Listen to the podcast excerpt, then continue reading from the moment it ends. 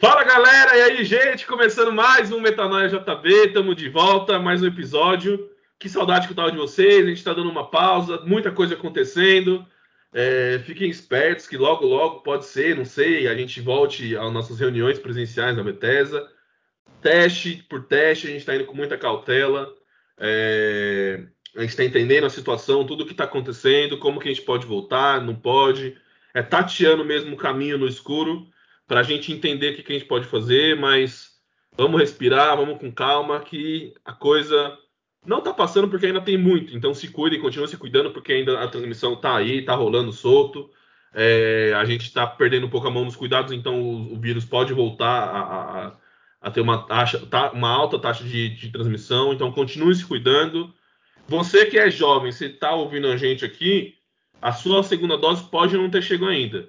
Se você não tomou. Eu não, por exemplo, eu tomei a primeira dose, gente. Esses dias me perguntaram, nossa, Leão, você não vacinou ainda? Falei, não, tomei a primeira dose, mas não, não vacinei, né? Eu, eu posso muito, sou muito ativo nas redes sociais e eu não postei que eu tomei a primeira dose. Perguntaram, né? Falei, não, e não fez efeito, então. Não, é, é, não fez, então, mas é porque eu não tomei, a, eu não tô vacinado ainda, né? Eu só tomei a primeira dose. Eu tô, vou estar vacinado 15 dias depois da segunda dose, gente. Então você também, você tomou a primeira dose, aquieta o facho, não vai saindo ainda, porque calma, tem uma segunda dose e é 15 dias depois. Então, aquieta o facho, gente. Estamos aqui recebendo o João, nosso parceiro, João Luiz Moura, tudo bem, mano? E aí, Lucas, Nath, olá a todos e todas, boa tarde, boa noite, boa madrugada, bom dia, não sei que hora você vai ouvir aí. Prazer imenso voltar aqui, conversar com vocês, estou bastante animado. O João, o Nath, o João já é aquele cara que a gente dá o crachazinho, né? quer dizer, não tem mais nem crachá de visitante, né? Não, ele já é de casa, não tem essa de visitante. O porteiro nem anuncia mais ele como visitante. Né? o João chegou, gente. Já libera, já libera o João, direto. É. E você, Nath, tudo bem? Tô bem também, tô cansada, mas tô bem. Quando uma mãe não estiver cansada, é porque o bebê não está perto. Então tá tudo bem. Então, gente, é, a gente está aqui, vocês já viram no título aí, a gente vai falar um pouco sobre Jesus, os direitos humanos, é, o, o, movimento evangélico de hoje que nega os direitos humanos, nega, é, nega Jesus, para falar a verdade, né? É, e a gente vai discutir sobre tudo isso um pouco e por que, que a gente está trazendo esse tema. É, o João, ele é coordenador do Instituto Vladimir Herzog, Vladimir Herzog, e eles lançam um, um, livro em parceria com a Usina de Valores. A Usina de Valores é do Instituto, João? Isso, é, perfeitamente. É do Instituto, tá. A, Usina de Valores é, um, é, um, é, é do Instituto Vladimir Zorg. E eles lançam, lançaram a segunda edição do livro Jesus e os Direitos Humanos. Eu vou colocar aqui, bom, se um dia a gente lançar no YouTube, a gente tem esse projeto eterno de lançar no YouTube e não lança, mas se a gente lançar, tá aqui, ó. Esse daqui é a primeira edição. A segunda edição é, um, é azul, né, João? A gente não tem. Aliás, se o João quiser mandar pra gente depois, a gente aceita.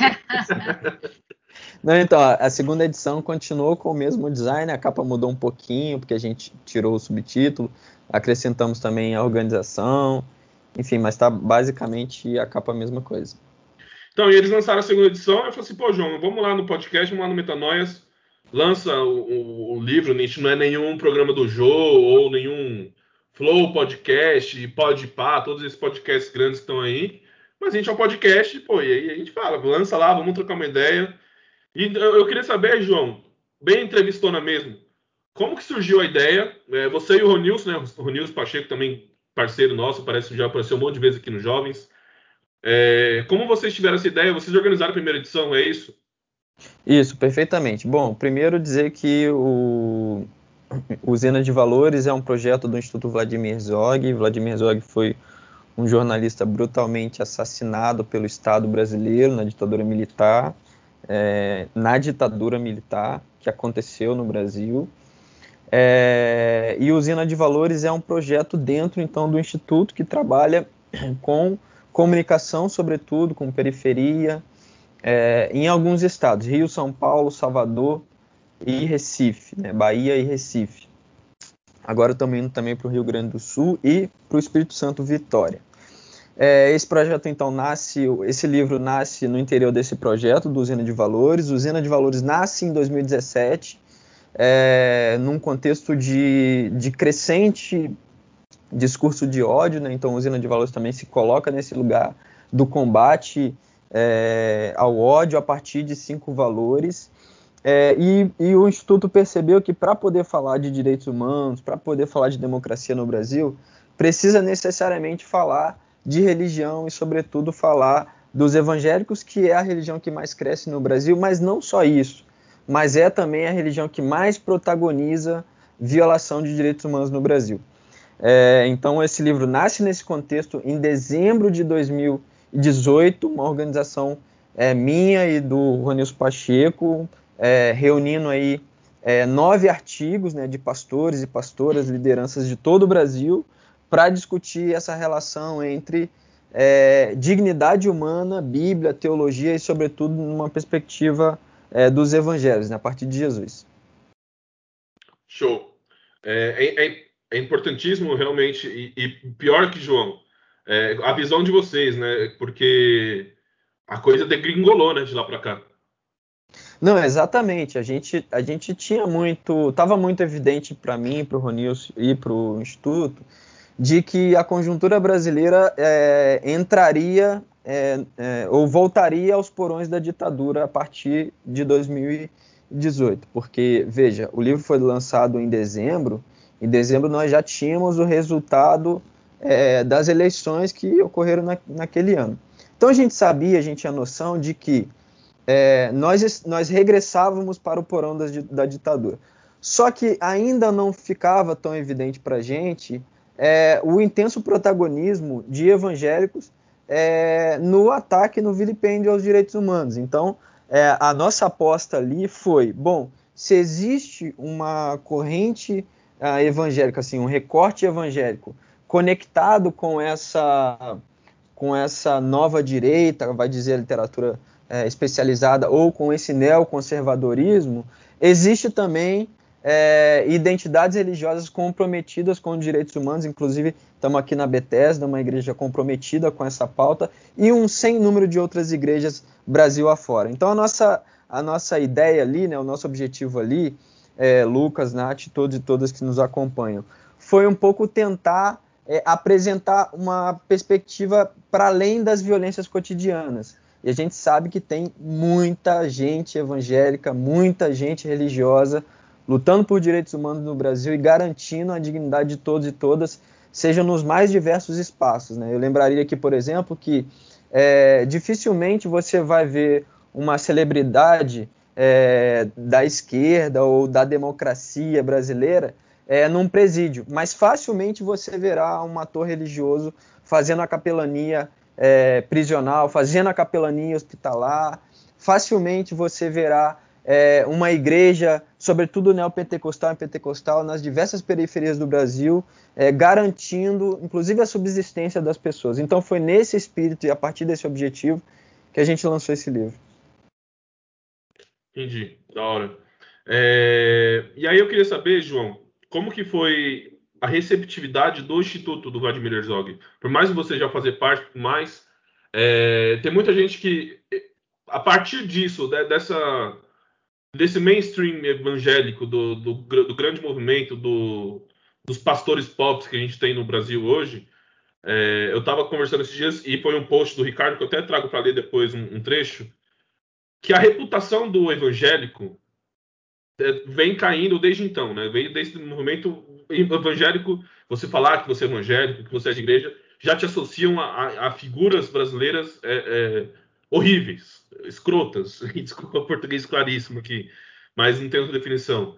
Como que o Instituto é tão assim, na tão histórico para a liberdade, na defesa dos direitos humanos, vendo igrejas defendendo é, barbáries, recebe um movimento evangélico querendo fazer o contrário. Como que foi a receptividade do, do Instituto? Essa é uma pergunta central, Lucas, porque veja bem, o Instituto Vladimir Zog é uma, é uma organização laica e, entre aspas, aqui secular. Eu já explico esse conceito da secularização.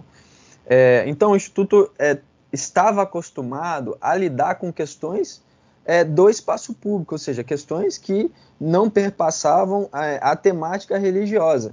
Então, o Instituto Vladimir Zog é uma das primeiras organizações no Brasil, organizações seculares. Nós já temos é, o ISE, nós já tínhamos, por exemplo, é, enfim, é, Coinonia, uma série de outras organizações do campo religioso que já trabalhavam dessa perspectiva direitos humanos e religião. O Vladimir Zog, então, portanto, é a organização que um pouco vai estrear aí essa relação entre direitos humanos seculares, entre aspas de novo, e religião. É evidente que no início é, essa relação foi muito complexa, porque veja, é, uma organização do tamanho do Instituto, né, o Instituto é uma referência no mundo, é, que dialoga inclusive com a própria ONU, é, justamente porque leva o nome de uma das figuras mais importantes desse período sombrio que experimentamos na ditadura militar, é, é, uma organização que já tinha o seu modus operandi, então já, já sabia como lidar com umas questões voltadas para os direitos humanos. E a gente então apresentava, naquele momento ali, eu e o Ronilson apresentava uma perspectiva e uma necessidade de discutir os direitos humanos da perspectiva religiosa, sobretudo da perspectiva evangélica.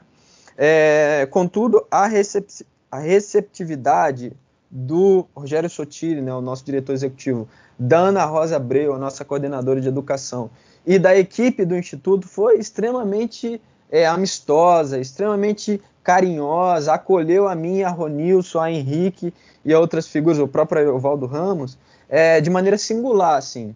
Então, é, a gente deve muito ao Instituto, porque apesar de ter nos acolhido de maneira tão significativa, também propiciou não só para a igreja, mas para a discussão pública no Brasil entre religião e direitos humanos, um livro é, que, a meu ver, e que inclusive é, virou samba enredo de uma escola de samba carioca no Carnaval de 2020, né, a Mangueira, usou o livro Jesus e Direitos Humanos no seu, na sua ficha técnica, e para uma, uma, série de outros pesquisadores e pesquisadoras que nos citaram, inclusive, é um livro que é singular, é, não só na, no debate, mas também na formação é, desse tema. Nath, tem alguma pergunta aí, alguma tem. ponderação? Eu, eu acho que, é, inclusive, trazer o desfile né, da Mangueira foi sensacional, porque eu ia fazer uma pergunta que é qual é o público do livro? Para quem vocês lançaram? Porque quando a gente fala que hoje nós temos os movimentos né, evangélicos, principalmente é, como apoiadores do atual governo e que estão trazendo, é, a gente você citou, né, que quando o livro foi lançado, a gente não tinha noção de que seríamos a base, né? E digo seríamos porque a gente faz parte do movimento evangélico, mas não desse que apoia, mas somos o movimento, não dá para a gente fingir que não é. é mas é, não dava para imaginar que a gente seria a base desse, desse desgoverno. E aí, quando você lança um livro desse, que, que na nossa opinião, e acho que aqui a gente está dentro da nossa bolha, né? É, é um livro essencial e fundamental e singular. É, ele faz muito sentido para nossa bolha, mas como conversar com esta outra bolha evangélica que olha este incrível desfile da Mangueira e eu já recebi no zap aí dos meus parentes crentões tradicionais que a pandemia é culpa desse desfile, inclusive, né? Eu já recebi, tipo, mexe com Deus, olha o que aconteceu. Então, não sei se deu para entender onde eu quero levar essa pergunta, mas com quem vocês querem conversar quando lançam esse livro e como chegar nesse público que provavelmente não vai chegar nesse livro que é sensacional e que é importante, mas que talvez não seja o público que, que vá ler e que seja o que mais precisaria ler. Mas enfim, eu mais falei do que perguntei, mas acho que não, não, de maneira alguma. Ficou, ficou é, muito evidente a sua questão.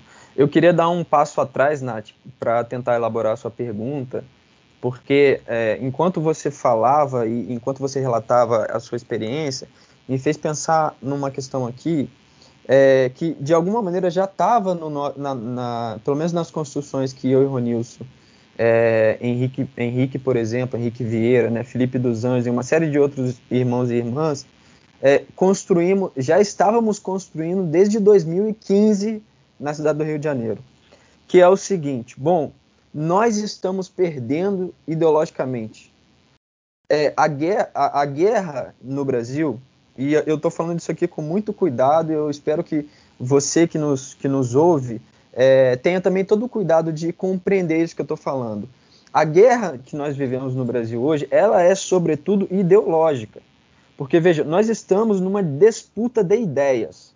Evidente que nós estamos também numa disputa de identidades, numa disputa de sobrevivência, mas, sobretudo, uma disputa de ideias. Quais são essas ideias? Bom, a gente precisa dizer para as pessoas, a gente precisa garantir a sobrevivência de, da população negra, a sobrevivência da, da população LGBTQIA, enfim, uma série de sobrevivências que a gente precisa garantir, e para a gente garantir a sobrevivência dessas pessoas, a gente terá de fazer é, uma disputa no campo da ideologia. E vejam vocês aqui que eu tomo o termo da ideologia não de uma perspectiva que vem sendo produzida no Brasil hoje. Ideologia é aquilo que está no outro e nunca está em mim. Não. A, a, compreensão de ideologia que eu tenho a partir é, dos estudos que faço é uma ideologia que estrutura a nossa, a, a nossa vivência. Eu vou dar um exemplo disso que eu quero dizer. Por exemplo, é, por que, que é, a juventude, né, os adolescentes, é, não, é, não transam antes é, do casamento? Por que, que, por que, que as pessoas precisam esperar o casamento para poder realizar o ato sexual? E vejam que eu não estou entrando nos pormenores teológicos desse debate. O que quero dizer, portanto, é o seguinte: é, isso não acontece, ou isso, é, entre aspas, não acontece, é porque é, tem uma teologia que diz: bom, você não pode fazer isso, você não pode fazer aquilo. Estou citando o exemplo é, do, do, sexo, mas poderia citar uma série de outros exemplos. É, porque, por São exemplo. alguns dogmas, né? Exatamente. Exatamente. Ou seja, aquilo que a gente não faz, é, aqui no campo da materialidade, porque a nossa ideologia diz que a gente não pode e não deve fazer. Então, o que eu estou citando esse exemplo para dizer que ideologia é aquilo que estrutura é a forma com que a gente vive no mundo. Então, portanto, a ideologia não é aquilo que está no outro, a ideologia é aquilo que conforma todos e todas. Só que a ideologia dominante do nosso tempo, é, é, é evidente que é o capitalismo, mas sobretudo, é uma ideologia violenta. É uma ideologia que nega a existência de, de, de, de pessoas. Por que, que eu fiz essa digressão toda para responder uma pergunta que, entre aspas, é simples, qual é o público do livro?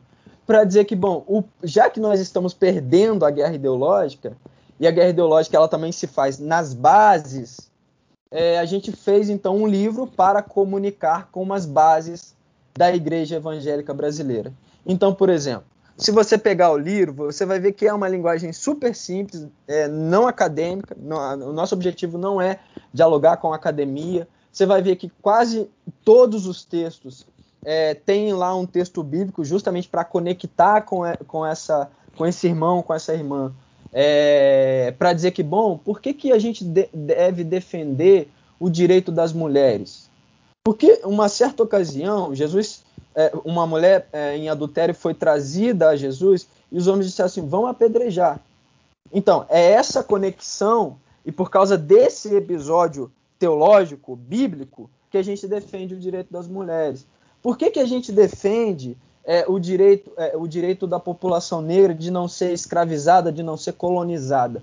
Porque uma experiência chamada Êxodo disse que nenhum ser humano pode ficar sob o jugo da escravidão. E nós sabemos que, embora a escravidão tenha sido oficialmente é, é, é, decretado seu fim no Brasil, mas materialmente ainda continua e subjetivamente continua é, acontecendo no Brasil. Então, Nath, toda essa digressão para dizer que, bom, o nosso público-alvo são essas igrejas, essas pessoas, esses irmãos e essas irmãs é, que não têm um interesse imediato no tema dos direitos humanos, mas quando a gente lança esse diálogo com a Bíblia e com a teologia, é, fica fácil essa ponte e essa aproximação. E é essencial a gente fazer esse link, né? Porque para não afastar, não afastar, mas para trazer essas pessoas para esse tema, né? Porque eu acho que o discurso mais fácil é o discurso da negação dos direitos humanos, que é a questão do, aí vem vários, é o bandido bom e o bandido morto, porque a solução é você matar a pessoa que cometeu um crime, não, não é discutir todas as nuances, todas as questões sociais que vêm antes. é, de, de to, quase todos os crimes tem uma questão é, social, uma questão psíquica de doença. E aqui não é passar pano para crime, é sim querer uma punição, mas enfim, são outras maneiras, são outras, outros modos de tratar. E é, muito mais fácil, né? Falar mata que resolve. E não, não, na verdade não resolve, às vezes até piora a situação. E, e aí, como que vocês pensaram, João, além do livro, é, vocês não, não só vocês, mas como que a igreja deve pensar, para além do livro, para quem, além de, das discussões escritas e, e, e, palestras e afins, discussões e, e projetos práticos para colocar para é um termo que eu não gosto muito, mas eu, eu não consigo achar outro. Entre aspas, o brasileiro médio, aquela pessoa que não tem uma politização, é, não estudou, às vezes a gente tem uma, uma taxa de, sei lá, foi até o colegial, não, não tem muita escolaridade, não, não se aprofunda em, em questões políticas e sociais. Como trazer essa pessoa, tirar desse discurso fácil e simples, que não tem nenhuma discussão, aprofundar o assunto com essa pessoa, trazer, não só explicar, mas colocar em prática. Porque eu acho que assim, é, é, a pessoa, o cara vai, é, é, cristão, por mais fundamentalista que ele seja, por exemplo, ele vai, pô, não vou matar, não é? Tem, ele tem aquela questão, tem um espírito um pouco de paz por trás, mais bélico que todas que sejam todas as ideologias que estão colocadas junto com, com o evangélico, com o evangelho. Mas como fazer essa transição? Como trazer pessoa, essa pessoa aos poucos com questões práticas, com práticas mesmo? É, perfeitamente. Eu acho que esse espaço aqui, né, o podcast, eu acho que os cultos da Bethesda, eu acho que as intervenções que, é, que por exemplo, o próprio Ricardo faz, enfim, uma série de iniciativas, é, Lucas e Nath, que a gente pode fazer para, de novo, né, a gente volta no tema da ideologia, para fazer essa disputa ideológica. Porque, veja, é, é muito. Às vezes a gente fica desesperado para tentar propor alguma coisa é, e esquece que há, há, uma, há, um, há um tempo, né, como diria o texto, há um tempo para as coisas, tudo tem o seu tempo. É, e eu queria chamar a atenção, por exemplo, é, tem uma pesquisadora, uma cientista política chamada é, Camila. Peraí que eu esqueci o nome dela. Camila Rocha, né? Professora Camila Rocha, pesquisadora é, da Unicamp, da USP, acabou de publicar um, um texto que eu recomendo muito, que, uh, que se chama. Peraí, que o livro está aqui na minha frente. Menos Marx e mais Mises, né? É, bom, que, o, que, que, o que, que essa pesquisadora está fazendo aqui? Ela está discutindo é, um conceito que a literatura especializada vem chamando de nova direita, né? ou seja, uma atuação da direita no tecido social brasileiro. E por que, que eu estou fazendo essa digressão nessa autora? Essa autora, ela localiza lá em 2006 é, comunidades no Orkut, olha aí, ressuscitando o Orkut, né? Vocês verem, é, o topo é meu. Quem lembra disso, né? É, é, Genial. o topo é meu, exatamente. É, comunidades no Orkut que se organizavam, se reuniam para discutir é, teses é, da direita, teses do, do, liberalismo, etc, etc, etc. É, por que, que eu estou chamando a atenção para isso? Gente, 2006 era o auge do governo Lula.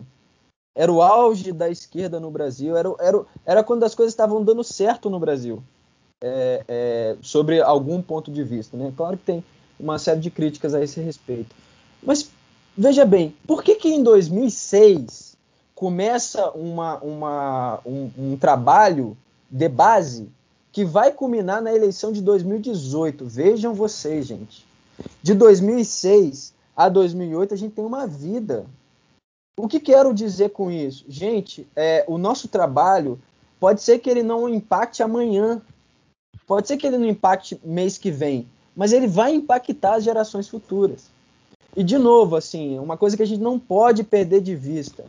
Nós acreditamos em um Deus cuja esperança é o fundamento de tudo.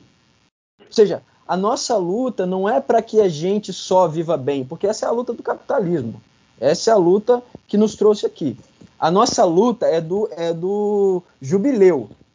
A nossa tradição é do jubileu, ou seja, onde ninguém passe necessidade, onde não haja é, pobres, onde todo mundo divida o que tem para que ninguém passe fome, para que ninguém tenha que enfrentar fila para pegar osso, para que ninguém enfrente fila para comer é, é para comer banha.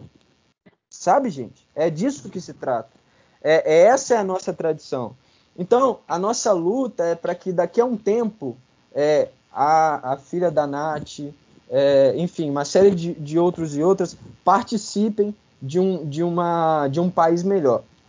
Então, é, como é que a gente efetivamente faz isso? A gente cria um podcast, a gente cria um, um grupo de estudos, a gente publica um livro, a gente conversa com o nosso pai, com a nossa mãe, para dizer que, bom, não é bem isso. É, por que, que você não, não, tenta pensar desse ponto de vista? Olha só o que, o que, que, esse, que esse pastor aqui está dizendo, olha só o que o pastor Ricardo está dizendo, olha só o que, que o Lucas, a Nath está dizendo, é, para tentar fazer essa disputa é, de que eu estou chamando aqui de disputa ideológica. Né? Eu acho isso que você trouxe é, sensacional, porque tem uma, uma história daquela coisa de a gente planta uma árvore não necessariamente para a gente aproveitar da sombra dela, né? Para talvez alguém no futuro poder ter a sombra daquela árvore, não necessariamente a gente, né? E, e eu acho que mesmo a gente hoje, que a gente já se acha dentro de um movimento desconstruído e etc., ainda temos muito a aprender, né? E quando você diz assim, talvez conversar com os nossos pais, com os nossos familiares e tentar trazer à luz é, quantos anos eles têm, há quantos anos eles construíram esta base de pensamento. É, é evidente que a gente não vai cons conseguir é, com uma fala, com uma tentativa, com um livro, enfim, é, mudar de, o ponto de vista deles 100%. Por exemplo, a minha mãe, ela, ela ia a Bethesda comigo e às vezes a gente saía do culto e ela falava, pesado hoje, né? Aí eu falava, por que, que você achou pesado? Ela, não, filha, mas isso, isso é heresia, isso, isso não, não dá para ser assim. E aí a gente abria um diálogo e ela ficava refletindo sobre aquilo. E ela concordava com a maioria das coisas que eram ditas, mas nem tudo que era dito ali para ela fazia sentido, porque ela foi criada dentro de uma tradição. Então, acho que isso que você trouxe, João, é, é, é, importante, porque eu acho que nós somos de uma geração muito imediatista. A gente quer ver a mudança agora. Então, estou fazendo uma ação, eu estou aqui tentando promover uma diferença e eu quero ver a diferença na próxima eleição, ano que vem. E não vai ser ano que vem. Talvez. É, não seja nem a tempo de eu ver assim as mudanças que nós queremos de fato, né? É, mas é fazer não porque a gente vai ver a mudança, mas porque vale a pena tentar que, fazer com que a mudança exista, né? Então, acho muito legal isso. Eu acho que a proposta de vocês de trazer e associar textos bíblicos, por exemplo, é uma coisa que eu, que não sou é, tão da área de teologia, né? Eu tenho dificuldade de chegar para os meus tios e falar, não, mas olha, na Bíblia diz isso. E aí, quando a gente tem um embasamento bíblico, a gente começa a abrir diálogo, a gente começa a abrir possibilidades, a gente começa colocar uma ruguinha ali, deixa, deixa lá, é, deixa, deixa a dúvida, no mínimo a dúvida, né? É, acho que é, isso é muito importante, é fundamental isso que vocês estão fazendo. Obrigada a gente quer fechar muito a questão às vezes e se a gente for para perceber Jesus nunca fechou nada, né? Todas as, tudo que ele fala, ele nunca ele nunca teve uma conclusão, ele nunca dá o ponto final. Ele joga para a galera e tipo, vai, agora vocês que se resolvam, discutam aí, fechem o assunto vocês, o que, que vocês acham? E, e eu acho que, que é, é importante a gente ter isso em mente também da, da, da maneira de como colocar a questão, né? Porque essa de trazer a dúvida, de fazer, de questionar, não questionar por não só por confronto, né? Mas um questionamento que, que coloca dúvida realmente. Tipo, ó, ó, ó o que você está pensando, ó, o que você está falando. Tem alguma lógica? Vamos discutir. E, e, é muito. Essa mudança tem que ser de, no perto, né? Às vezes a gente fica nessa de querer, como, como a Nath falou, da eleição, de querer gritar para o mundo todo, e a gente está esquecendo de discutir na nossa comunidade. A gente está esquecendo de colocar na nossa família esses assuntos.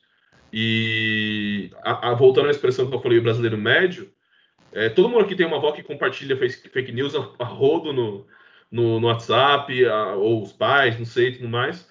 E, e quando que a gente parou para sentar, e assim, é, é cheio, tem uma frase, não sei se o, se o João chegou a ouvir, é, é, recente, do, do César MC, um rapper. Ele lançou um CD um, chamado Da César que é de César, e é, tem uma música que é homônima, que é Da César que é de César, e ele vem com vários versículos é, falando de, de causa social, assim, ele coloca vários. E, e, vai falando, assim, não, pa, parece que é um texto conexo, mas não é, são vários versículos soltos e vai sendo, vai sendo colocado. E aí tem uma hora que ele fala que não é por guerra, é pelo amor, e aí ele cita Martin Luther King. E, e não é na guerra, de repente, que a gente vai conseguir o confronto, né, é, resolver. É ser incisivo, é ser radical pro amor e realmente confrontar mas até no confronto é com amor, né? Então, você confrontar essa pessoa que traz uma fake news, confrontar, mas não. Eu vou, dar, vou trazer um exemplo para ficar mais, mais fácil na minha família. É, na família do meu pai, teve muita fake news sobre vacina. É, e eu sabia que a minha avó poderia não tomar vacina porque ela acredita. E aí eu falei assim: meu, eu não posso ficar quieto, de deixar passar, porque aqui vai dar ruim. Então, vou confrontar, vou brigar, vou discutir. Nem estou no grupo da família do meu pai mais, de tanta discussão que teve é, me causou mal. Eu falei assim: não, agora me cola já discutir, minha avó já está vacinada, então eu volto quando vocês calarem a boca sobre isso e entenderem que vacina realmente vai salvar, é a única maneira que tem. E assim, eu confrontei, fui pro pau mesmo, mas aquela coisa de eu tenho que ir porque vai fazer um bem, porque é, vai trazer uma luz que de repente, pô, minha avó, se ela não tomasse vacina, vai saber o que poderia acontecer, né? E um, um irmão dela faleceu de Covid. E ele teve quase contato próximo na época do, de, de transmissão, e ela já estava vacinada. Então, assim, a gente tem que ter esse espírito cristão mesmo, de, de, de ir, ir para a luta, mas com amor. É, eu, eu acho que é, eu tenho falado isso pelos lugares que, que tenho passado, que tenho falado. É, eu sei que o nosso momento é um momento, nosso momento histórico, político, é um momento desesperador é, dificilmente a gente consegue estar em uma roda de conversa sem discutir a política, sem discutir a conjuntura brasileira. Eu reconheço isso, é, acho que isso, inclusive, é importante porque isso é parte da nossa formação. É, só que o que eu quero dizer para todos e todas aqui que acompanham a gente nessa noite é de que a palavra é de esperança. A palavra é de que é, e aí eu queria lembrar um texto que eu acho que é fundamental. É, Jesus e os discípulos estavam no meio do mar e estava acontecendo uma tempestade. É, e aí é, era uma, uma grande tempestade é, e os discípulos com, começam a ficar assustados porque é, parecia que o barco de fato ia naufragar. É, e os discípulos vão até, vão até Jesus. Jesus estava fazendo o quê? Ele estava dormindo.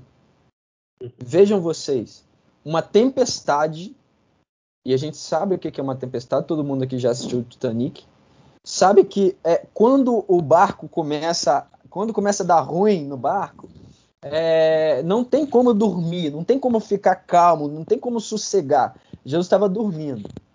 É, os discípulos acordam Jesus, é, digam assim: Jesus, é, acorda aí, meu, acorda aí que tem uma tempestade é, lascada lá fora levanta e vem ajudar a gente. O que, que Jesus faz? Jesus vira para os discípulos e diz assim: pessoal, relaxa. Relaxa, porque eu estou no barco.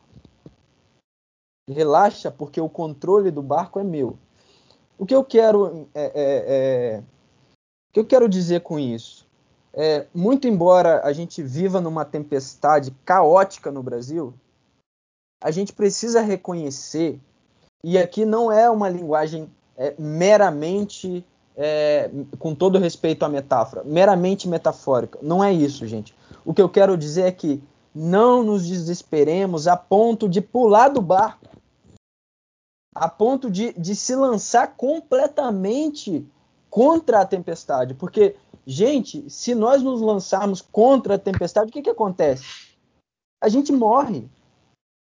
Se você não está seguro para ir para uma manifestação, não vai. Se você não está seguro para entrar num debate, não entra. Porque o que, o que vale a pena é você estar vivo.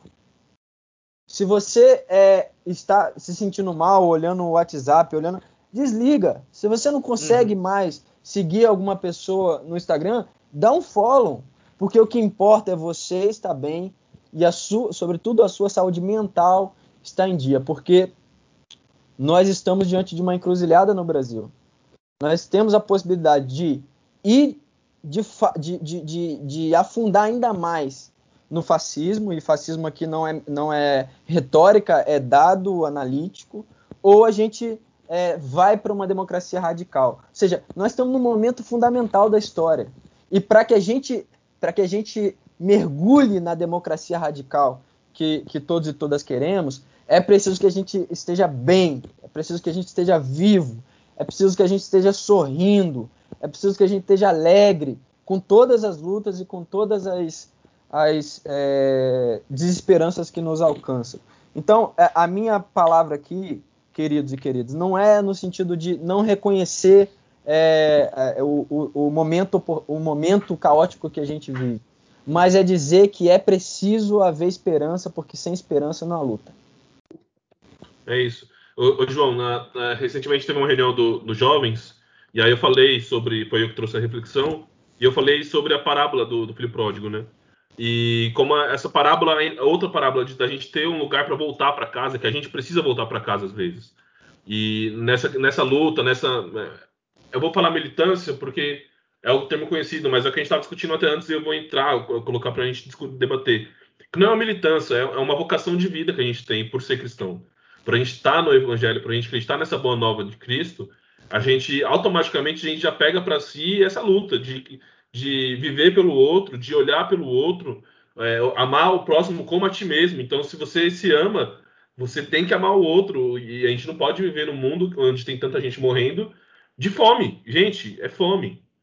O Brasil tem capacidade de alimentar todo todo mundo que tem toda a sua população. O Brasil tem capacidade de dar moradia para toda a sua população. Existem mais casas vazias em São Paulo do que gente na rua, sem uma casa para morar.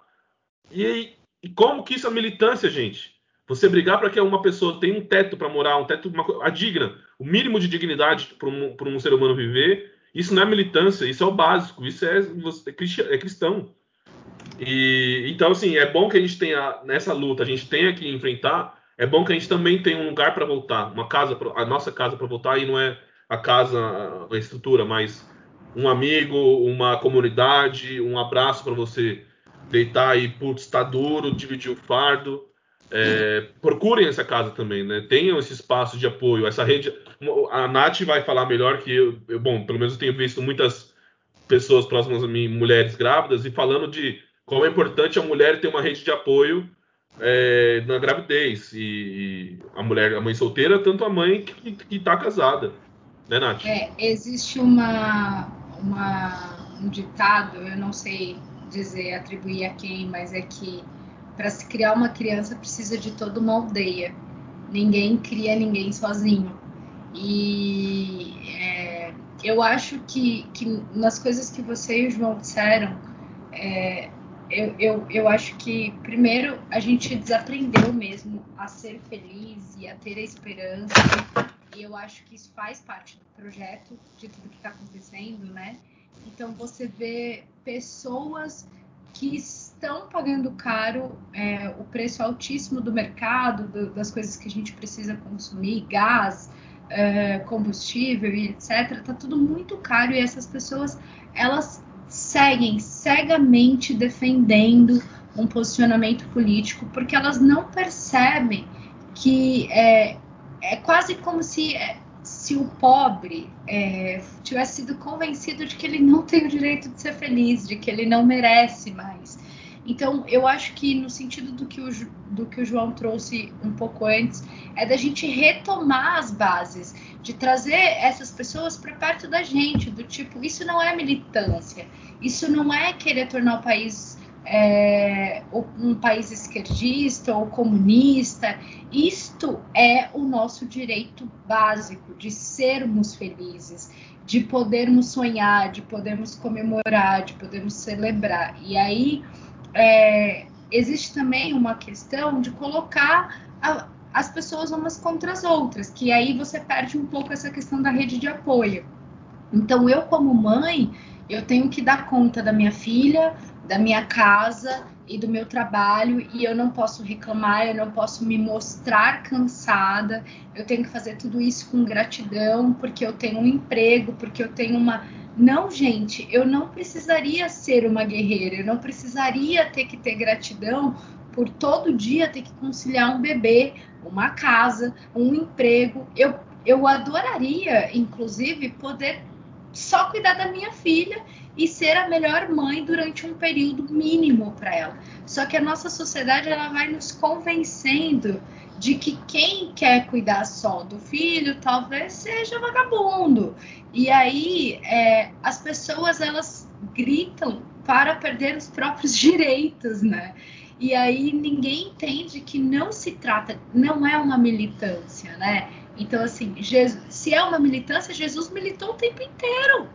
Porque Jesus, o tempo inteiro, todas as parábolas, todas as suas passagens, o tempo inteiro ele, ele questiona o status quo, o tempo inteiro ele questiona, o tempo inteiro ele, ele, ele nos coloca para pensar, né? E aí, Leão, quando você trouxe assim, Jesus não fecha questões, eu lembrei, não sei se o João sabe, a gente tem um, um formato né, de culto que chama Lendo Juntos.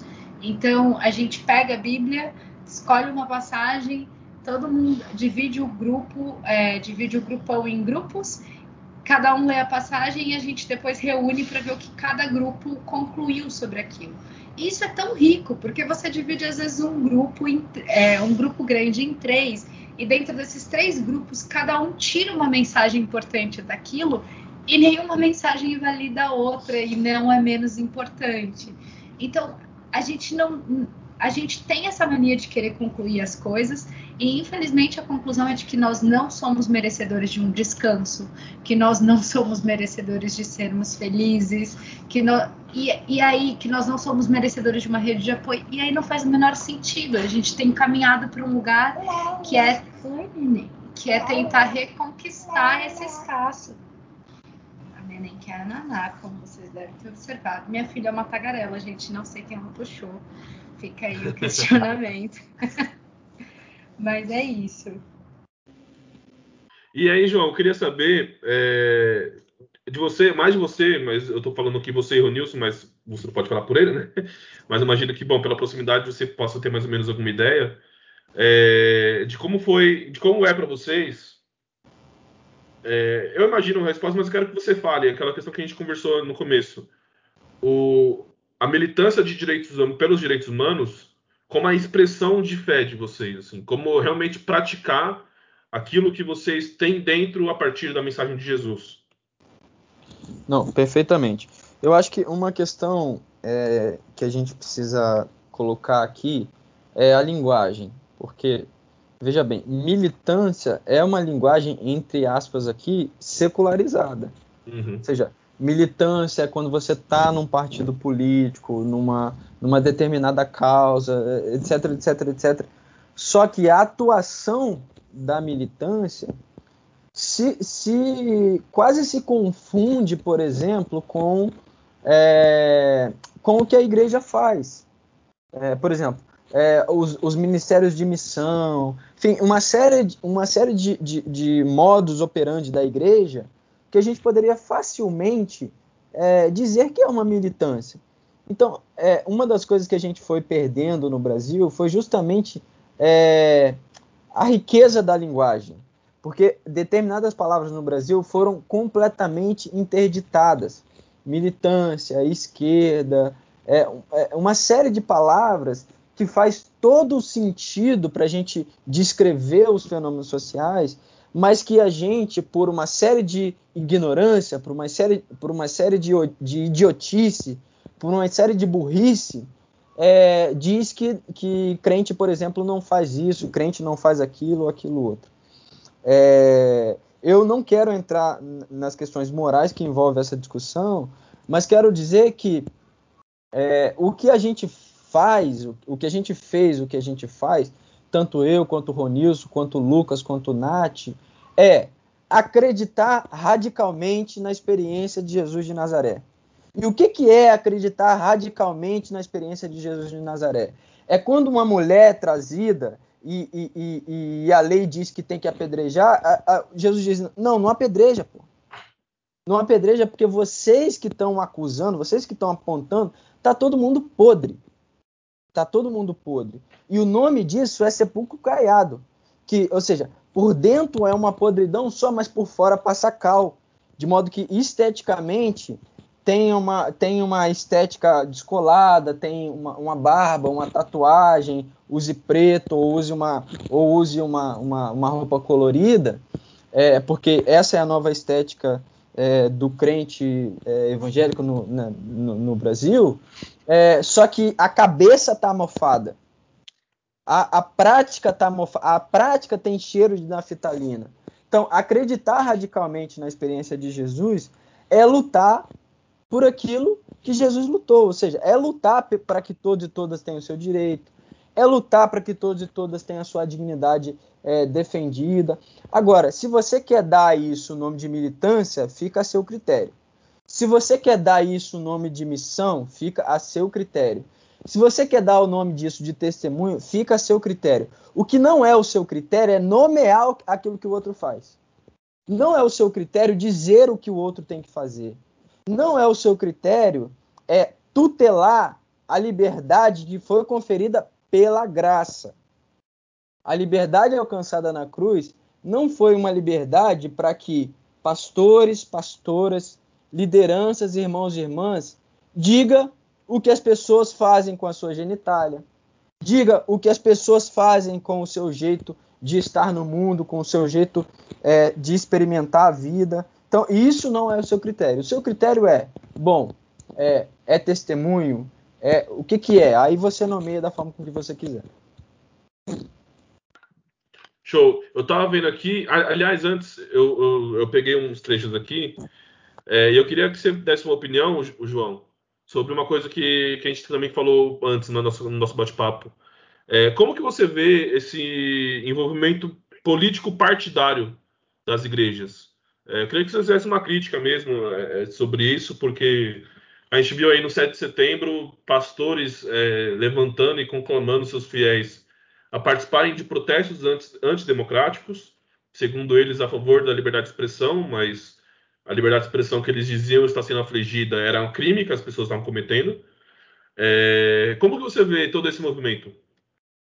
Bom, eu acho que tem aqui tem uma linha muito tênue entre é isso que você está falando, é, Lucas, porque veja bem, é, durante muito tempo é, no Brasil tinha uma ideia de que crente não se metia em política é, e depois da, da Constituinte, né, na experiência de reconstrução democrática no Brasil, ou reconstrução da frágil democracia brasileira, é, irmão vota em irmão. Isso está presente numa série de livros, mas o livro mais fundamental que apresenta isso é o Religião e Política, Sim, Igreja e Estado Não, do Paul Freston, um pesquisador é, aí já consagrado é, na literatura especializada.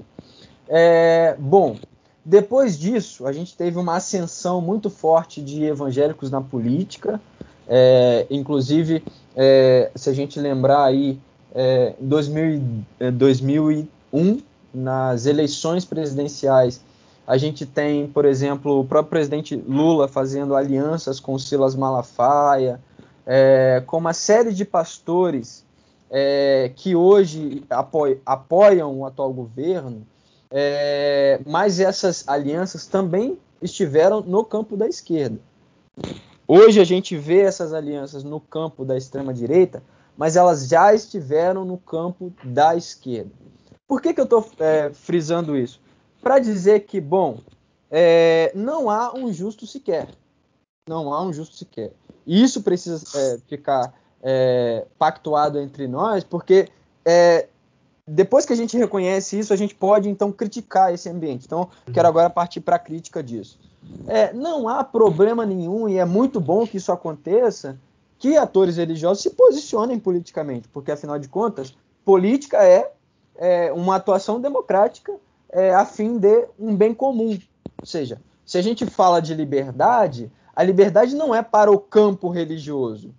Ou para o campo evangélico, para a igreja evangélica. A liberdade é para a democracia brasileira. Sim. A democracia brasileira é a base é, e, e, e, é o instrumento pelo qual todos e todas devem lutar. E para que, que essa luta fique, fique balizada, fique é, no interior do Estado e no interior é, do direito, a gente tem então, portanto, a Constituição Federal. Constituição Federal é aquilo que constitui as relações sociais, ou aquilo que deve constituir as relações sociais. Ocorre que, de um tempo para cá no Brasil, sobretudo depois de 2013, é, mas antes também, é, a gente tem uma ascensão de evangélicos, é, de atores religiosos, lutando pelo seu feudo, lutando pela sua, pela, ou pelo aquilo que eles almejam ser uma teocracia. O que, o que quero dizer com isso? Bom, gente, atores religiosos que vão, aquele, inclusive aquele nosso último é, podcast que eu estive aqui, primeiro, né, e último podcast que eu estive aqui, a gente conversou um pouco sobre isso. Gente que vai para o Estado, gente que vai para o debate defendendo as suas posições. Então, por exemplo, é, quando, quando o tema aqui é aborto, novamente, para todos e todas que nos acompanham, eu não estou fazendo, eu não estou me posicionando nesse tema. Eu estou colocando as contradições no interior dessa discussão. É, é, e é importante dizer isso, Nath e Lucas, porque às vezes as pessoas pegam o que a gente fala e diz que a gente falou aquilo que a gente não falou, põe na nossa uhum. boca aquilo que a gente falou. Então, eu não estou me posicionando, não tenho nenhuma dificuldade de me posicionar. Se você abrir aí o meu Twitter e o meu Instagram, você vai acompanhar a minha, a minha posição. Porque em cima do muro nunca foi um lugar pelo qual eu estive, assim. E, e, não, e não é a minha. E não é o meu rolê, definitivamente. O, o, Morner é vomitado, né? Exatamente, exatamente. É... Só que a gente tem, então, a defesa, é... a discussão do aborto, por exemplo, no Brasil, é... quando isso. Atores religiosos ingressando no STF para dizer que aborto é pecado, que contraria é, uma, uma, série de leis divinas, etc. e tal. É, ou, por exemplo, a própria abertura de templos, é, foi, esse foi o objeto da nossa discussão, é, uhum. defendendo de que, bom, vamos contaminar todo mundo, porque o que importa é a gente aglomerar e fazer o culto. Só que constitucionalmente, ou seja, nos limites estabelecidos pelo Estado brasileiro, isso não é possível. João, por que, que você fez essa viagem toda para responder uma pergunta que é relativamente simples. É, bom, porque a gente não pode discutir é, a, a, a, disputa da política por atores religiosos sem considerar todas essas contradições, sem considerar que a presença religiosa esteve tanto em governo de esquerda quanto em governo de direita e de ultradireita ou de nova direita. É, agora, é, há limites para isso, né, gente? Uhum. Há limites para isso. Não é, não é dizer que. Não é chamar um pastor, como fez uma importante igreja batista lá no Rio de Janeiro, na, na, no, no, no, Recreio. É, um pastor que chamou o atual presidente da República, quando era então candidato, e orou é, pelo candidato. Oração é, é, é o jeito religioso para burlar uma lei eleitoral. Ou seja, você diz assim, ah, eu estou aqui com meu irmão Lucas e com a irmã é, Nath, é, enfim, você, você, não precisa falar mais nada. Todo mundo sabe que o Lucas e a Nath são candidatos. Ou seja, se você está orando por ele, significa que pressupõe que há um apoio. Porque se, se, se, o pressuposto não é esse, então convida o, o Haddad para ir na sua igreja, pô. Convida a Marina Silva, convida. Por que, que isso não acontece? Então, eu acho que não tem que ter uma, uma privação de é, de, de, debates políticos no interior é, da vida religiosa. O que precisa acontecer é a pluralidade desses debates. É, e é sobre esse é sobre essa ótica que eu me posiciono. Tem aquela coisa de tem aquela frase famosa é, que, de, que, que é, time, religião e política não se discute, né? E nessa a gente parou com o governo que a gente tem com igrejas com o poder é, que não é um poder de, de, da graça, é um poder de mamon, é, respondendo e lutando pelo dinheiro, não pela graça de Jesus. E uh, torcidas, é, clássicos, jogos com torcida única, porque a galera pode se matar por conta do futebol. E aí, porque a gente não pode discutir há um tempo atrás, né? Tinha esse ditado. E eu queria. Por que, que eu, eu, perguntei isso, João? Porque eu quero trazer aqui o trecho dessa música do César, que eu falei, do César MC, que é, é, é muito, é muito bom, é muito legal. É, é, um trecho final. Falsos profetas que citam a Bíblia, destilando, destilando ódio e motivando guerra. O próprio diabo também citava, e adivinha, fazia merda. Ainda busco ser sal e luz, ser exatamente minha missão na terra. A bancada evangélica não é Jesus, então dai a César o que é de César. Onde que tá o dai a César o que é de César, Nath? Hoje, pra gente, no Brasil. Ai, os dízimos! Vamos dar a César o que é de César? Não sei, Leão, não sei, assim. Acho que tá, isso tá bem deturpado hoje no Brasil. É... Eu acho que, na verdade, as pessoas nem estão preocupadas. A gente estava falando aí que o livro que os meninos escreveram tem um embasamento bíblico, mas na verdade as pessoas não estão preocupadas com a Bíblia, não. Entendeu? Porque se elas estivessem preocupadas, acho que a gente não estaria onde a gente está, né? Então, dai a César o que é de César, ué, cada um tira disso o que quiser, né? Então, é, eu também lembro do ditado que política e religião não se misturam. Eu não sei, é, além de não se discute, tinha uma história de que a gente não deveria misturar, né? E também não não está acontecendo. Então, ah, é muito difícil, né? Eu acho que é, é isso, é, é lembrar constantemente de que nós estamos construindo uma base, que nós estamos tentando reconquistar pessoas, pessoas que não sabem que gritam para perderem os próprios direitos. A gente está tentando explicar para elas: oi, tudo bem? Estão manipulando você, estão estão te convencendo de que você não merece um descanso semanal remunerado. E você está assinando embaixo.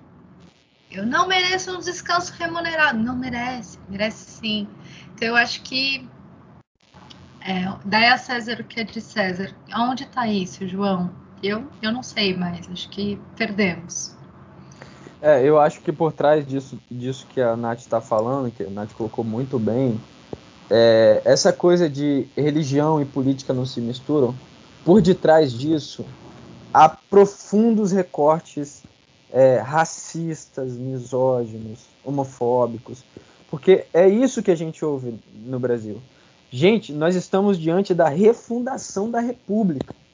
É isso que nós estamos fazendo, porque a República foi fundada na escravidão, no racismo, em todas essas violências que nos constituem. E foram essas desgraças que nos trouxeram até aqui.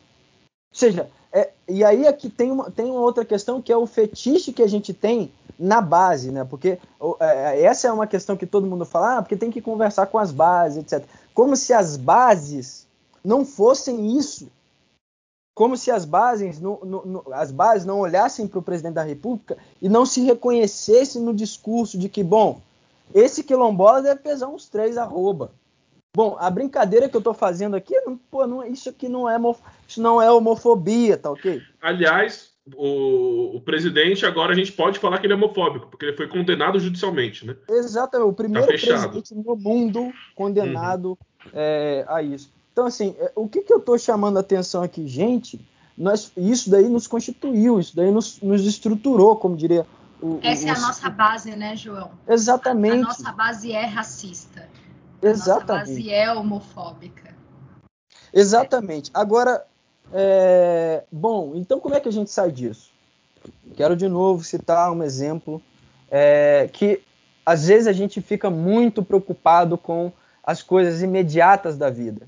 A gente esquece de que por detrás da nossa preocupação e por detrás é, da, da nossa urgência, o mundo está acontecendo. O mundo não gira em torno é, do nosso umbigo e das nossas preocupações individuais e eventualmente coletivas. O mundo acontece. Quer ver? Eu tenho 30 anos, apesar de ter cara de 13, eu tenho 30 anos. É, quando eu estudei no ensino fundamental, é, era muito natural, entre aspas, é, algumas brincadeiras com as meninas, é, algumas brincadeiras com os amigos que eram é, pretos, é, enfim, algumas brincadeiras com aqueles corpos que não se, não se reconheciam na estrutura de gênero e na estrutura de identidade de gênero que é, que, que é o padrão, que é a norma. É, então, haviam essas brincadeiras. E se com aquela cabeça eu pensasse o futuro, dificilmente eu, é, é, eu diria que a gente, por exemplo, faria a maior, uma das maiores manifestações da história, puxada por mulheres contra é, um presidente da República. Dificilmente eu diria que é, na cidade do, de BH seria eleita a, a, a vereadora trans é, mais votada da história. Dificilmente eu, eu veria isso. Só que coisas foram acontecendo de modo que a gente pudesse ter esses ganhos que foram tímidos, é, mas foram ganhos. E de novo, eu não quero, eu não quero dizer que está tudo bem. É evidente que a gente precisa avançar muito. Só que a gente precisa olhar para a história e reconhecer que as forças que nós empregamos na história, elas, elas dão fruto. Entende? Então, assim, é, por detrás dessa discussão de que religião não se mistura com política, tá essa discussão de que, é, bom, não, não, é, não pode discutir teologia negra. É, tem, uma, tem uma frase do James Cone, que o, do Cornel West, que o Ronilson cita no livro dele, Cris, é, é, Insurre, Insurreição. Ah, agora eu me esqueci, mas é um livreto que saiu pela Recriar. O, inicialmente o Ronilson fez um zine, mas depois saiu pela Recriar é, em que o Cornel West diz o seguinte: bom, é óbvio que os teólogos brancos dizem que a questão racial não é um problema, porque não foram eles que tiveram seus, seus antepassados escravizados.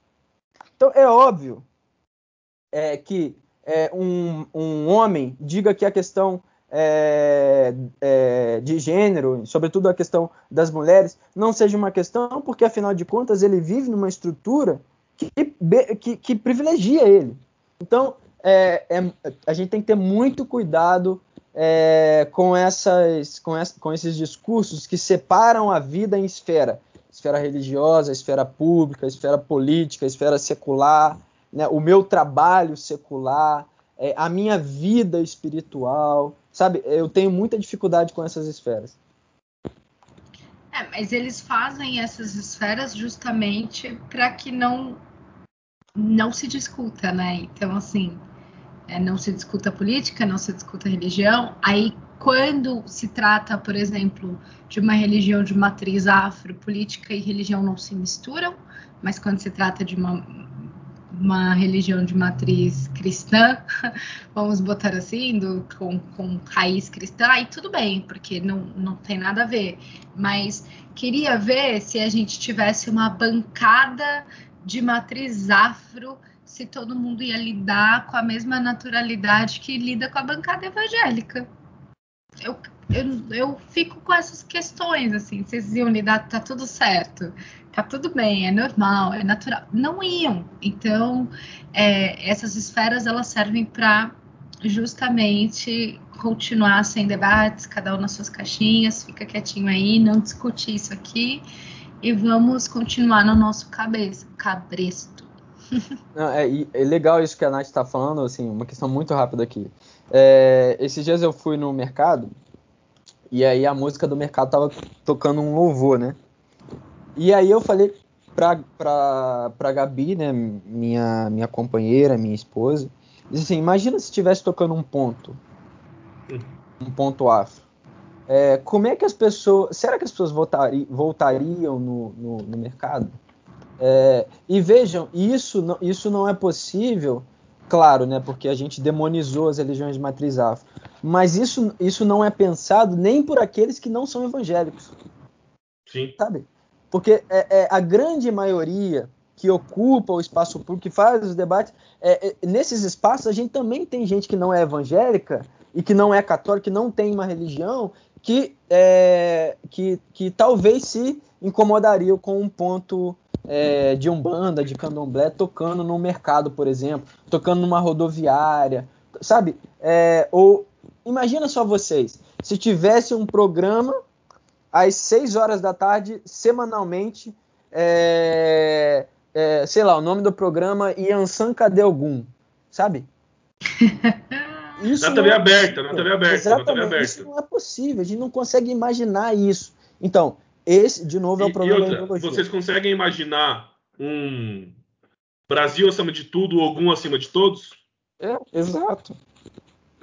Quando me falam essa questão, e eu, a pessoa, eu sei que a, a, pessoa sendo cristã, eu falo, beleza, eu, tá bom, você é, quer Deus acima de todos? Tá. E se o nosso presidente fosse é, do, do Candomblé e colocasse algum acima de todos? Você ia, você ia apoiar? Você ia achar certo? Você, não ia, você ia dar os, todos os pitis do, do mundo, você ia, você ia dar. E aí, por que você está colocando sua religião em, pondo. Ah, é a maioria, mas não é. O, um país, um Estado, além de laico, tem que respeitar todas as religiões, porque representa todos os cidadãos, né? Não é um só, não apenas um tipo de, de profissão de fé. É, e, e, e uma coisa a gente precisa dizer aqui para o pessoal que está ouvindo a gente, para de novo não dizer, né? Para que não, não, não tenha a possibilidade de dizer aquilo que nós não dissemos, é o seguinte: é, tá tudo bem. Tô, vou usar uma expressão aqui que, que eu odeio que está em alta. Tá tudo bem. É sobre é, isso. Exatamente. Tá tudo bem se teologicamente você não é bem resolvido, por exemplo, com, com, é, com a Umbanda, com o Candomblé, com as religiões de matriz afro. Tá tudo bem e é sobre isso. Entendeu? Agora, não venha tirar a liberdade daqueles que querem professar a sua fé no espaço público é, de maneira livre, sabe? É, por que, que todo mundo vai para o ano novo vestido de branco e a gente se incomoda com, com, com, uma, com uma irmã ou com um irmão é, vestido com, com os seus adereços religiosos? Gente, é um nível de racismo religioso e é um nível de ignorância cultural tão grande é que não que, é, que de maneira cognoscível a gente não consegue nem entender e explicar. É, aquele, vocês, não sei se vocês já viram, mas se não viram, joguem aí no Google. É, o Caetano respondendo uma pergunta de um, de um jornalista. E o Caetano responde o seguinte: Cara, a sua pergunta é tão burra, é tão idiota, que eu não consigo nem responder, cara. Eu não consigo. É eu não um consigo nem antigo, né? entender. Né? Você é burro, é. cara. Eu Cara, amo esse é vídeo. Esse, esse vídeo, esse meme é sensacional. Vejam isso daí antes de dormir. Aliás, outra indicação. É, sigam, é, sigam lá no Instagram coisas de meme. Enfim, termine o seu dia com isso, sabe? Termine Dando risada. Dia, exatamente, termine o seu dia. Por mais que o dia tenha sido cansativo, compartilhe um meme com seus amigos de faculdade, de família, etc e tal. Porque, de novo, gente, sem riso não tem luta. É isso. Até Jesus tomou vinho, né? Parou, teve uma pausa para tomar um vinho. O primeiro milagre foi o milagre da felicidade. Pois é. e bebam vinho também, pô. Um vinho, um suco, uma cerveja, o que você puder para relaxar, chegar em casa, tomar e dar uma aquela respirada, né? É bom, é, é, é essencial. E, e, gente, a gente está falando aqui, você, de novo, vocês podem estar tá falando, nossa, eles só falam de política, nossa, eles só estão militando, eles só querem lacrar, não sei o que lá. Gente, não. Isso aqui é, é como eu falei, é viver, é a nossa profissão de fé. É, eu tenho para mim, você pode crer diferente, mas eu tenho para mim que Jesus não veio para morrer para me salvar. Ele não, ele poderia até saber, mas ele não falou assim, vou me, vou deixar ser crucificado, porque lá em 2021 vai ter um bando de jovem doido falando de um negócio e eu tenho que salvar porque eles salvar eles porque eles só estão falando heresia. Pode ser que sim, não sei, às vezes, né?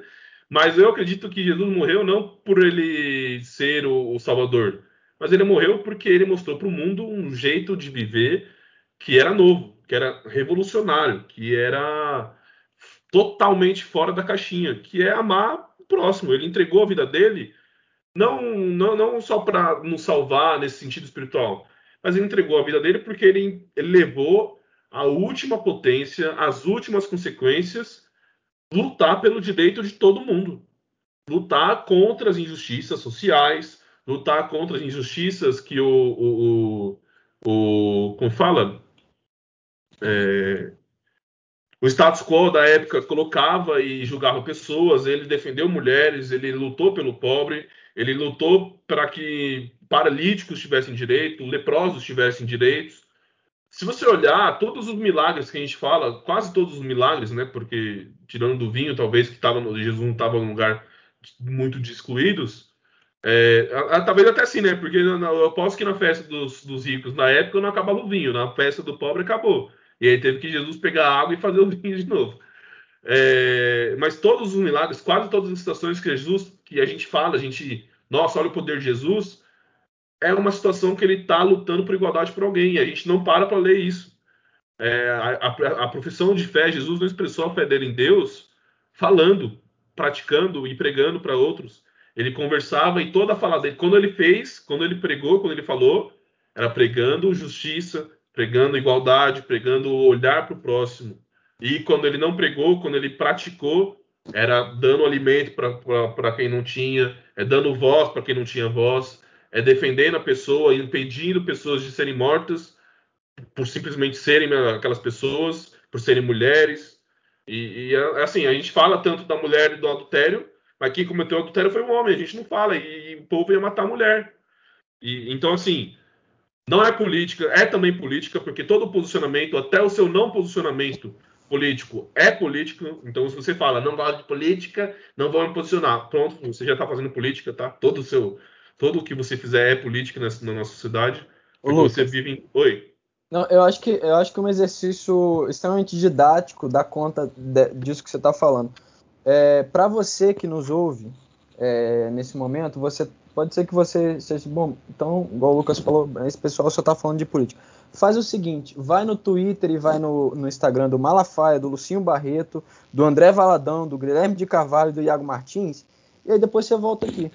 Uhum.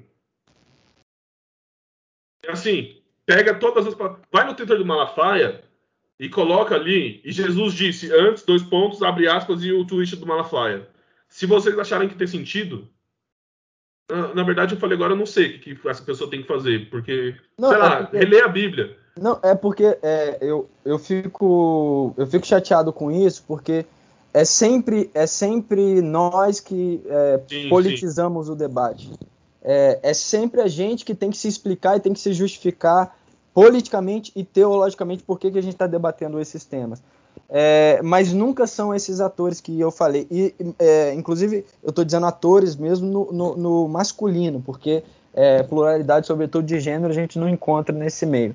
É, então, assim, é, a gente não tem, a gente precisa parar de se justificar por que, que a gente está é, debatendo esses temas, porque esses temas, eles são, eles são temas que gritam no nosso cotidiano. Gente, é, é, pelo amor de Deus, em nome de Jesus, existem pessoas nesse exato momento na fila de uma açougue para pegar, é, pegar osso, porque não tem condição de comprar carne.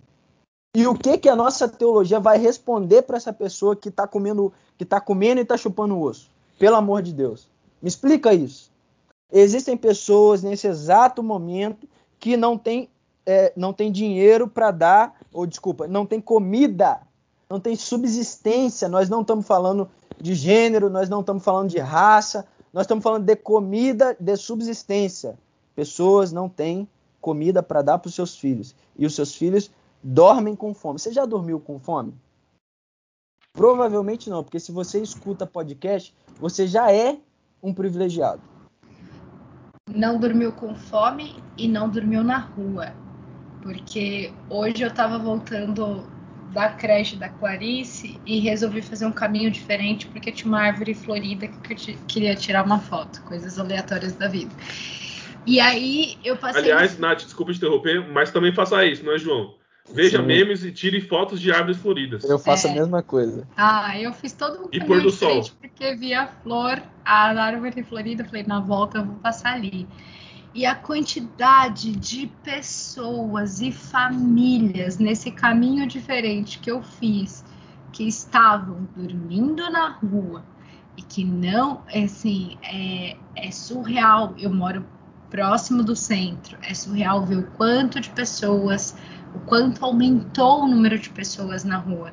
Então não é só que as pessoas não têm comida, elas não têm comida, elas não têm teto, elas não têm dignidade, elas não têm um banho no final do dia, sabe esse calorão?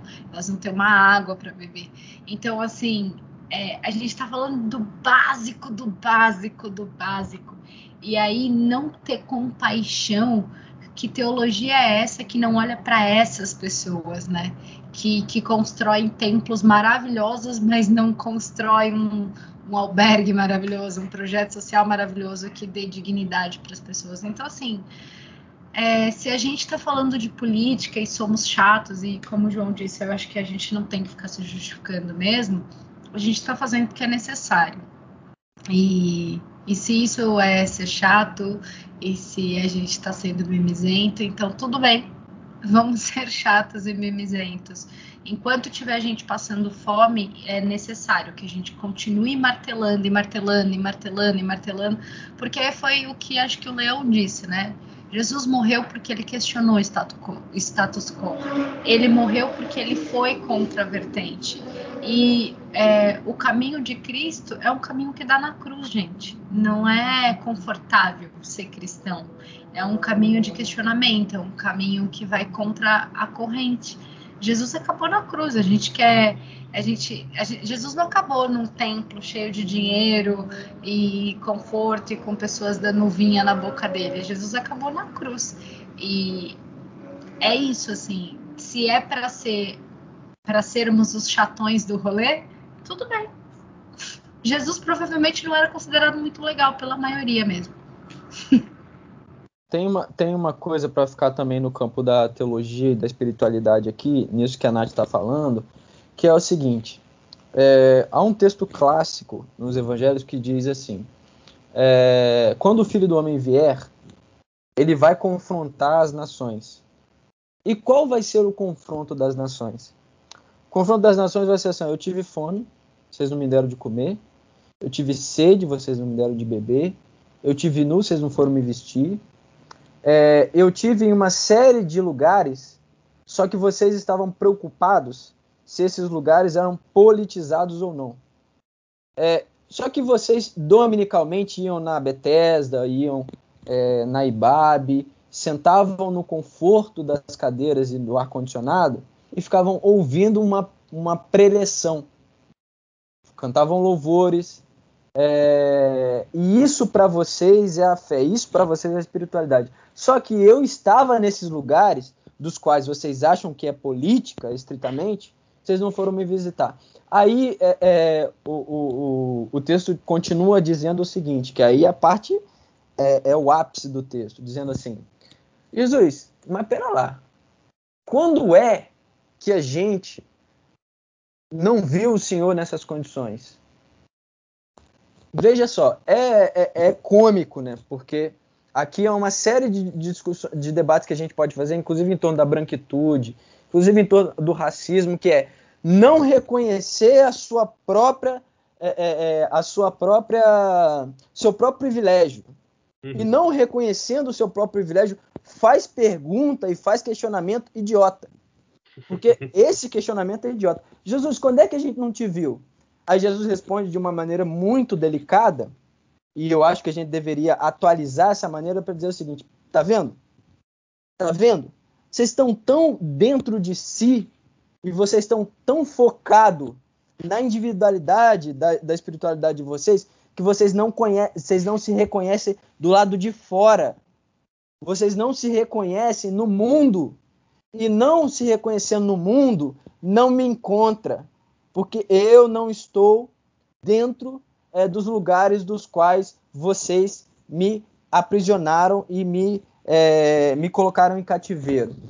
É, isso você pode chamar de igreja, isso você pode chamar de uma série de coisas, é, mas o que Jesus está dizendo é, nesse texto é o seguinte: bom, vocês não me viram porque vocês não foram ao encontro é, dessas alteridades monstruosas, ou seja, do morador, é, da pessoa em situação de rua, da pessoa em situação de, de privação de liberdade. É, esse texto é, é, é, fundamental porque é justamente na, na tradição do, dos evangelhos é entre essas aqui o juízo final. Ou seja, naquele momento em que nós estaremos diante de Deus e diante da eternidade, e a eternidade vai fazer para a gente uma pergunta da qual eu espero que nem a Nath, nem o Lucas, nem você que nos assiste, é, não saiba o que responder. É isso. A gente tem que parar de ler a Bíblia olhando para baixo, né? E ler, começar a ler a Bíblia olhando reto, né? Olhando pro não pro, só para o horizonte, mas olhando para perto, porque quanto mais a gente continuar lendo a Bíblia olhando para baixo, a gente não, quanto mais ainda a gente não vai ver Deus. É, essa é uma deficiência porque a gente acha que a Bíblia ou a palavra de Deus é a Bíblia, né? Ou a palavra uhum. de Deus está cerceada nos limites, é, nos limites literários. Sim.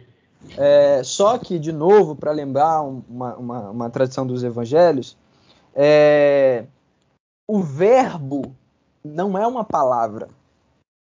O verbo é uma pessoa.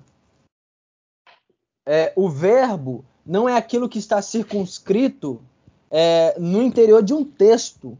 O verbo é o espírito que salta do texto e encontra, é, encontra corpo, encontra materialidade, encontra é, essas alteridades que, eu, que, que a gente está nomeando aqui de monstruosas, né? ou seja, aquelas pessoas que a gente olha e não consegue sentir nenhum apreço, não consegue sentir nenhuma é, solidariedade. Então, de novo, né, para dizer que é, a palavra de Deus é o verbo, e o verbo de Deus é Jesus.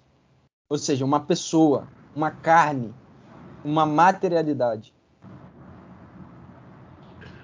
É isso, gente. Nath, quer, quer falar, trazer algum final? Não tenho nem o que falar depois disso. Para mim, é isso. E não encerrar, encerrar mesmo, né? Agora Para, nem... Pelo amor de Deus, gente. Não, você disse tudo, não, não tem o que completar, não é? É que foi. É, a gente precisa ouvir algumas coisas, às vezes, João, e você trouxe o que a gente precisava para encerrar. Eu acho que é isso. É isso, gente. Obrigado, Nath. Valeu, João, mais uma Obrigada. vez pela parceria. Gente, eu que agradeço, Lucas, Nath, Bethesda, Jovens Bethesdas, é, Will, Ricardo, enfim, é, uma série de irmãos e irmãs, é, dos quais eu espero ansiosamente encontrá-los e encontrá-las presencialmente. Tá chegando a hora. A Nós tome, também. Exatamente, a fim de que a gente tome um vinho, uma cerveja e coisitas más.